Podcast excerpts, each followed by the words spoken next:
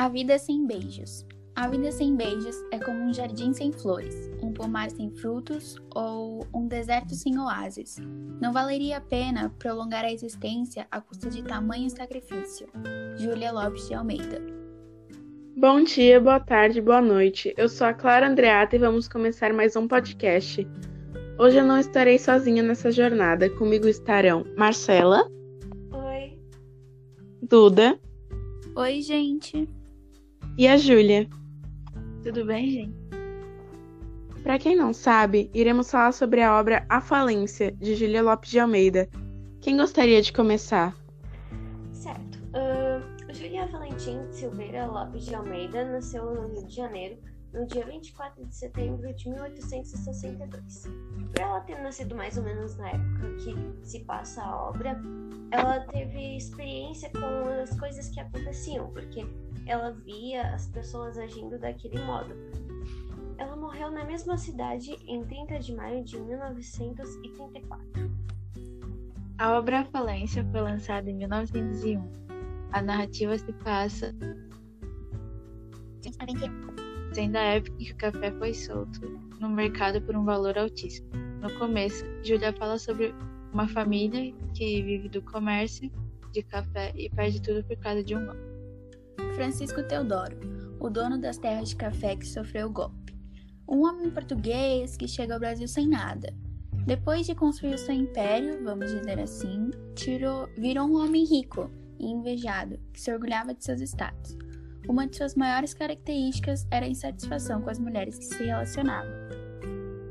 Camila chegou para acabar com essa história, uma mulher muito bonita e simpática, fazendo Francisco se casar com ela. No começo, o amor prevalecia, porém passava dia e vinha dia, e parecia que Teodoro não mudava. A vida de solteiro ainda estava dentro dele, então o encanto que Camila sentia por seu marido acabou passando, a fazendo se apaixonar pelo Dr. Gervais. Nossa senhora, que climão! Mas e a família dele? Qual era a relação que eles tinham? Era uma relação até que boa, mas com o filho não era lá dos melhores, porque ele tinha uma namorada que ela era estrangeira, ele não gostava disso.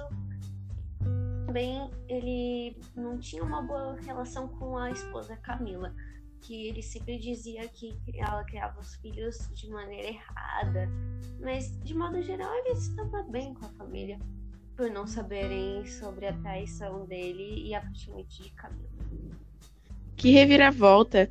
Fiquei sabendo que o livro aborda muito sobre o poder feminino. Como é isso? Então, a opinião feminina é bem, é bem inválida na percepção dos homens na obra. Fato de só conversarem entre si já me deixa bem incomodada. Agora, diminuir a fala da mulher é muito para mim. Mas tem uma série que eu assisti que fala muito sobre isso, que se chama Annie with Annie. Eu também já assisti. Ela é muito boa essa série. Ela traz muitos assuntos sensíveis para a sociedade e trata numa época antiga. Então tem vários preconceitos que são acentuados.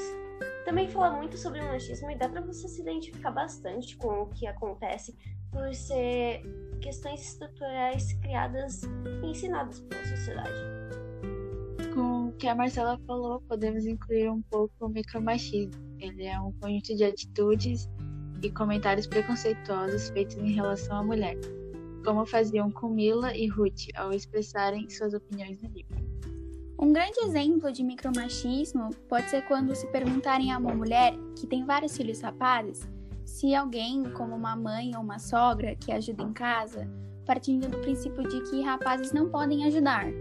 Há, no entanto, quem defenda que toda essa discussão é exagerada e pretende criminalizar comportamentos masculinos. Sim, quando eu perguntei sobre a relação da família de Francisco, me chocou o fato dele botar a culpa de má criação dos filhos na mulher, no caso a Camila. Pelo simples fato de ser sempre o dever da mãe. Ela cria, ela cuida, ela não pode errar. E penso que isso é uma coisa que ambos deveriam fazer, já que o filho é do homem e da mulher. Então o fato dele cortar a esposa na hora que ela quer mostrar sua opinião e se expressar Só mostra o quão baixa era a sociedade pro lado feminino. Gente pode pensar que a sociedade mais antiga ela tinha muitas questões que a gente aborda hoje em dia, mas que antes não. Sendo bem mais atual a questão dos direitos LGBT e racismo. E isso também mostra que se uma pessoa da classe média ela consegue, ela conseguia se expressar melhor, tipo, eles batiam palma, mas quando era a classe social mais baixa, as pessoas mais pobres, elas não eram bem vistas, não tendo nenhum direito. Pois é, a criação influencia muito sobre o nosso pensamento diante da sociedade, sendo um pensamento muito retrógrado, como se você quisesse pensar de um jeito, mas as suas condições não permitissem. Como na questão do machismo, a mulher foi simplesmente criada para ser uma boa filha, uma boa esposa, obedecer e fazer filhos.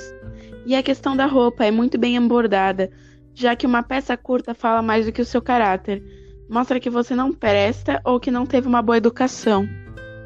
Pensando de modo geral, as pessoas não tinham muita escolha, mas as que tinham não utilizavam seu poder, pelo simples fato do julgamento da sociedade, sendo algo que acontece muito hoje em dia.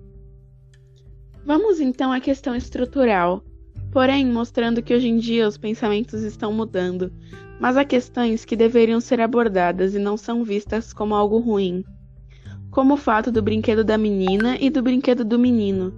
A mini pia para lavar os pratinhos, a mini máquina de lavar para lavar as roupas da boneca. Esses são os brinquedos femininos impostos pela sociedade.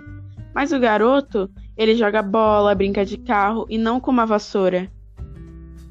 Pois é, esse pensamento vem mudando nos dias atuais.